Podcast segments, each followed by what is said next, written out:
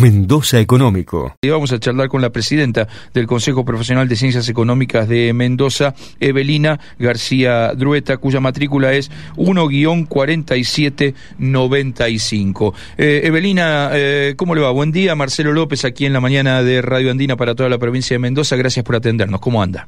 Bien, muy bien. Buenos días, Marcelo, y buenos días a toda la audiencia. Bueno, muchísimas gracias por habernos llamado por este tema que para nosotros es un tema muy pero muy importante. Eh, cuando ah, cuando en, la semana este, eh, charlaba con, con, la gente de ustedes para, para cerrar eh, esta esta entrevista, me pareció muy interesante que este, la, la, gente de, de, comunicación de ustedes nos pidiera que diéramos el número de matrícula igual que muchas veces o que debemos hacer con los médicos por ley, ¿no?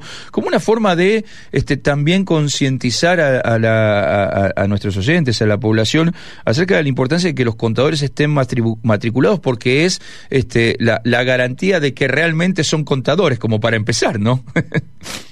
Eh, sí, es una garantía mucho más de que realmente somos contadores.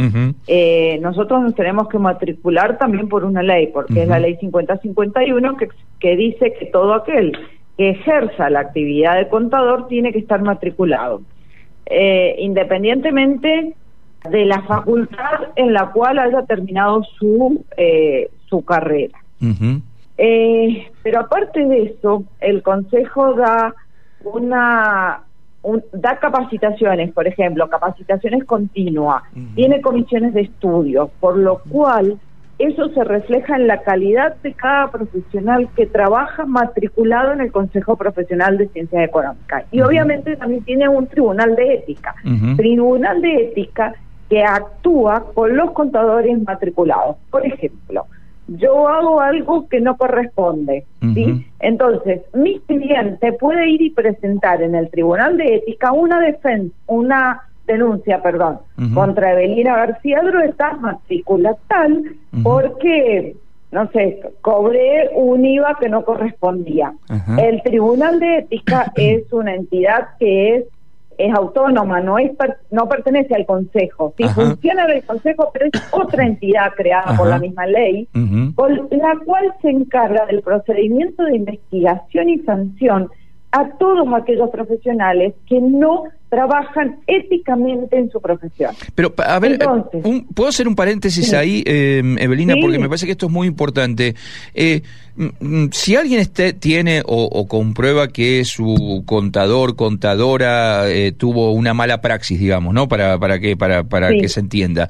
Eh, no necesita eh, que haya una denuncia ante la justicia, no necesita que haya una condena a la justicia, solamente tiene que ir al, puede ir directamente al tribunal de ética y decir, mira, mí me parece que tal contador que me atendió o atendió a mi primo, a mi qué sé yo, acá tengo las pruebas, este, no actuó acorde a la ética que tiene que tener como, este, como profesional.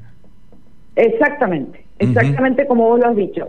Eh, hay todo un procedimiento que también se basa en pruebas legales o no. Yo el procedimiento lo desconozco porque yo no estoy en el ámbito del Tribunal de Ética, yo estoy en el Consejo Profesional. Pero es importante esto que también la, la profesión, lo, que la, la ciudadanía lo sepa. Y bueno, y lo que te decía además, las capacitaciones continuas en nosotros son un, una habitualidad semanal por ejemplo, esta misma semana ha salido una modificación de la ley de impuesto a las ganancias para las retenciones de los empleados en relación de dependencia y ha salido otra otra una modificación en una en, una moratoria de monotributo.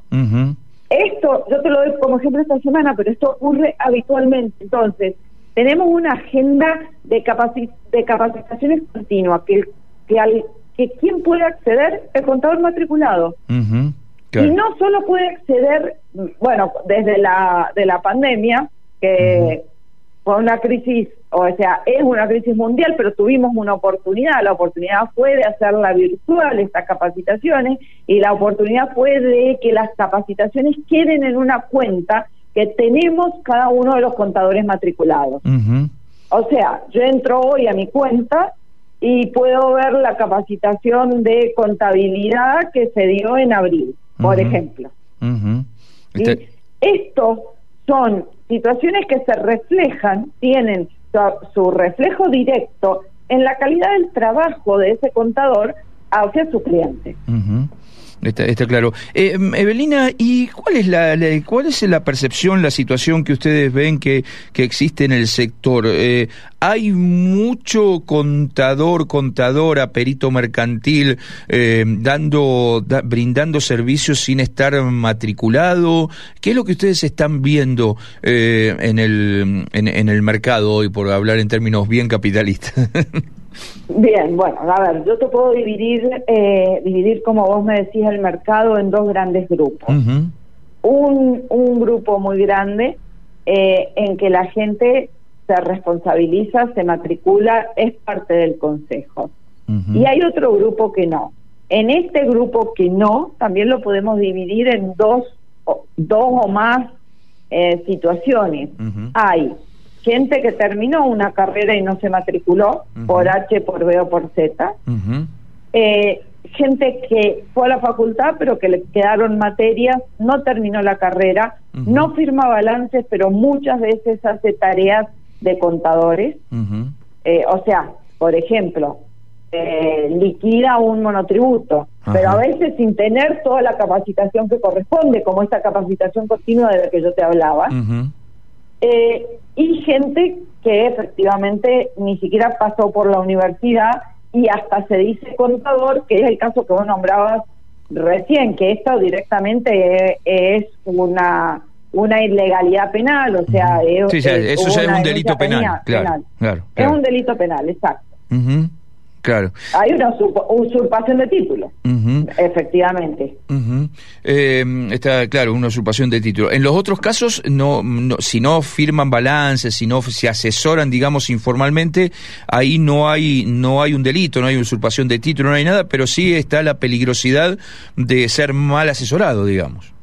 Por supuesto. Ahí, a ver, eh, sí, eh, sí hay una sí no se está cumpliendo con la ley, porque la ley dice, si sos contador y haces trabajo de contador, el, trabajo del contador no es solamente hacer el balance, el trabajo del contador es asesorarte financieramente sobre una inversión o de un economista, el trabajo del, del contador es asesorarte si tus costos están bien calculados o no, y en ese caso si tu ganancia está bien calculada o no, ¿sí? Eh, hay un, el trabajo de un contador es asesorarte si estás bien, eh, estás encuadrando bien a los empleados que tenés vos como monotributista en relación de dependencia, o si podrías tener alguna eh, algún beneficio por una ley extra.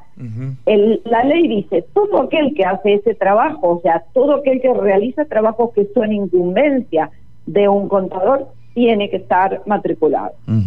Está claro. Em, Evelina, eh, mm, los, este, hay que algo que nosotros, la verdad que no, no conocemos mucho y, con esto ya, ya te despedimos. Seguramente, este, vamos a, mantener contacto con ustedes porque van a, van a ir surgiendo seguramente muchos temas. Vos recién nos planteabas dos actualizaciones que hubo esta semana eh, y por ahí muchas veces nuestros oyentes, este, están, están ávidos de, de saber porque tenemos muchísimos oyentes que tienen sus comercios, que tienen sus propias actividades y demás, y hoy la verdad eh, que para el ciudadano común es muy complicado este no, no tener asesoramiento de, un contador. Pero ustedes en el colegio, en, el consejo, también nuclean a los licenciados en economía.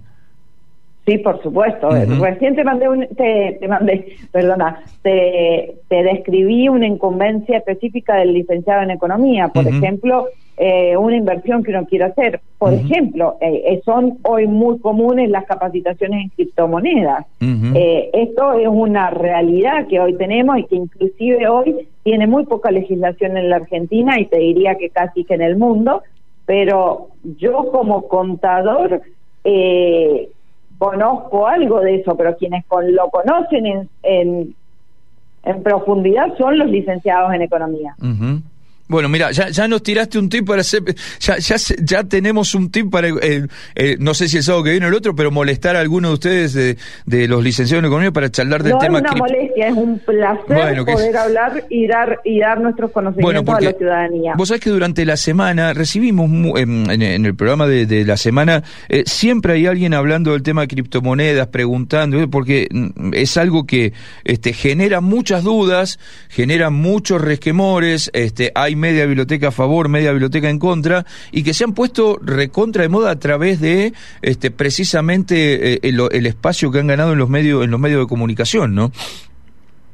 Sí, sí, sí, el espacio también, las, a ver, eh, es algo más, más o menos seguro, y me refiero más o menos seguro porque tiene sus problemas de hackeo, eh, tiene muy poca, tiene muy poca reglamentación, yo creo que esto en algún momento tanto la Argentina como otros lugares, hay otros lugares que ya lo están reglamentando.